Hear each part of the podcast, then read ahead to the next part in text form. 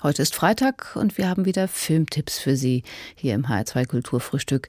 Ulrich Sonnenschein hat sich drei Filme angeschaut, die unterschiedlicher nicht sein könnten. Einen deutschen Blockbuster, eine englische Jane Austen-Verfilmung und einen Dokumentarfilm über Edgar Reitz.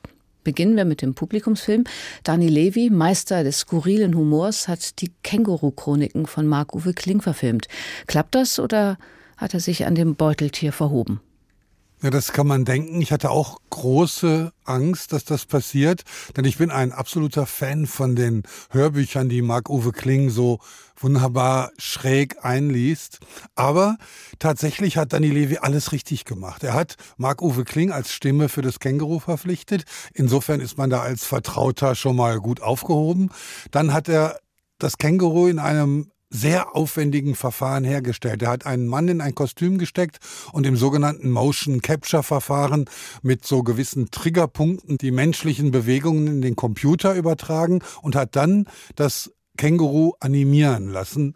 Ein normales Känguru, also ein Känguru, wie es in der freien Wildbahn vorkommt, wäre nicht viel größer als ein Hund und neben dem Schauspieler dann doch etwas komisch ausgefallen und ein reines animiertes Känguru wäre zu comichaft gewesen. Also er hat tatsächlich geschafft, dieses Beuteltier das bei Marc-Uwe Kling so überraschend einzieht, als eine Art gleichwertigen Partner darzustellen. Nun braucht dieser Film natürlich anders als die Känguru-Chroniken von Marc-Uwe Kling sonst eine Handlung, die einen gewissen Bogen hat. Und so hat Marc-Uwe Kling, der das Drehbuch selbst geschrieben hat, einen Plot hinzu erfunden, den man nicht unbedingt braucht. Da will ein Immobilienmogul den Görlitzer Park überbauen mit einem großen Bürohaus.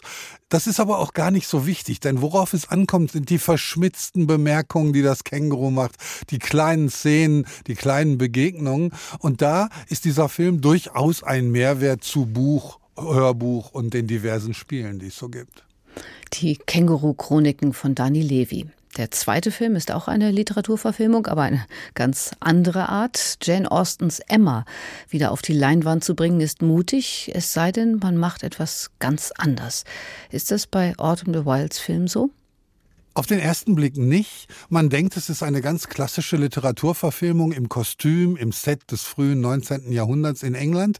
Aber dann merkt man doch während des Films, dass hier etwas anders ist, dass hier viel mehr Drive drin ist, viel mehr Geschwindigkeit. Das Ganze wirkt wie eine Choreografie. Die Menschen sind ständig in Bewegung oder warten darauf, in Bewegung zu treten.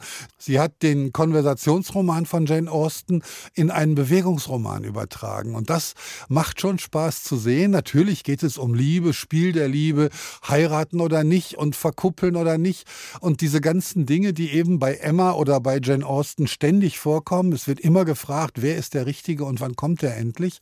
Aber hier ist es sozusagen unter der Voraussetzung, dass man die Bewegungen schon kennt, als Tanz inszeniert. Fast wie ein Musikvideo. Und das ist schon etwas anderes.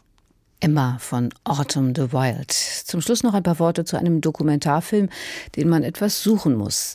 800 Mal einsam. Ein Tag mit dem Filmemacher Edgar Reitz. Lohnt sich die Suche? Ich finde schon, denn dieser Dokumentarfilm zeigt nicht nur, wer Edgar Reitz ist und was er für die Filmgeschichte getan hat, sondern er hat seine eigene Ästhetik. Man wundert sich so ein bisschen, er fängt ohne irgendeinen wirklichen Anfang an. Man hat das Gefühl, man bricht mitten in ein Gespräch zwischen Edgar Reitz und Anna Hepp hinein. Tatsächlich aber werden hier die Momente der frühen Kurzfilme von Edgar Reitz wiederholt. Da werden plötzlich Zeitraffer und Zeitlupenaufnahmen gegeneinander geschnitten, da springt das Bild, da springt der Ton. Und das Dokumentarische wandelt sich zum Künstlerischen. Und dann erzählt Edgar Reitz, dass er mal einen Film gemacht hat, der Schneider von Ulm, der im Spiegel verrissen wurde und der tot war quasi, bevor ihn die Zuschauer überhaupt sehen konnten. Und dann hat Edgar Reitz sich überlegt, er macht was ganz anderes und hat sich hingesetzt und hat sich überlegt, wer seine Familie so war und was die so gemacht haben. Und dabei ist ihm aufgefallen, dass er eigentlich gar nicht so viel weiß über seine Familie. Und aus diesen Überlegungen ist dann ein Filmprojekt entstanden, was Edgar Reitz zu dem gemacht hat, der er heute ist, Heimat. Und er erzählt dann, wie falsch es war, die zweite Heimat als simple Fortsetzung abzulehnen und die dritte Heimat dann Heimat 3 zu nennen, denn die zweite Heimat war eben nicht die Fortsetzung, sondern war der Versuch zu zeigen, dass nach der ersten Heimat, die man sich nicht aussuchen kann, eine zweite kommt, eine künstlerische sozusagen, eine, die man sucht und die man findet und in der man sich selbst bestimmt zu Hause fühlt. Also dieser Film erzählt viel über Edgar Reitz und ist, finde ich, unglaublich eigenständig und ohne jedes Pathos. Schönen Dank, Ulrich Sonnenschein, für die Filmtipps. Ich nenne nochmal die Titel der Filme, über die wir gesprochen haben. Zuletzt 800 Mal einsam, ein Tag mit dem Filmemacher Edgar Reitz von Anna Hepp, Emma von Autumn the Wild und zu Beginn die Känguru-Chroniken von Dani Levi. HR2 Kultur. Neu im Kino. Weitere Rezensionen auf hr2.de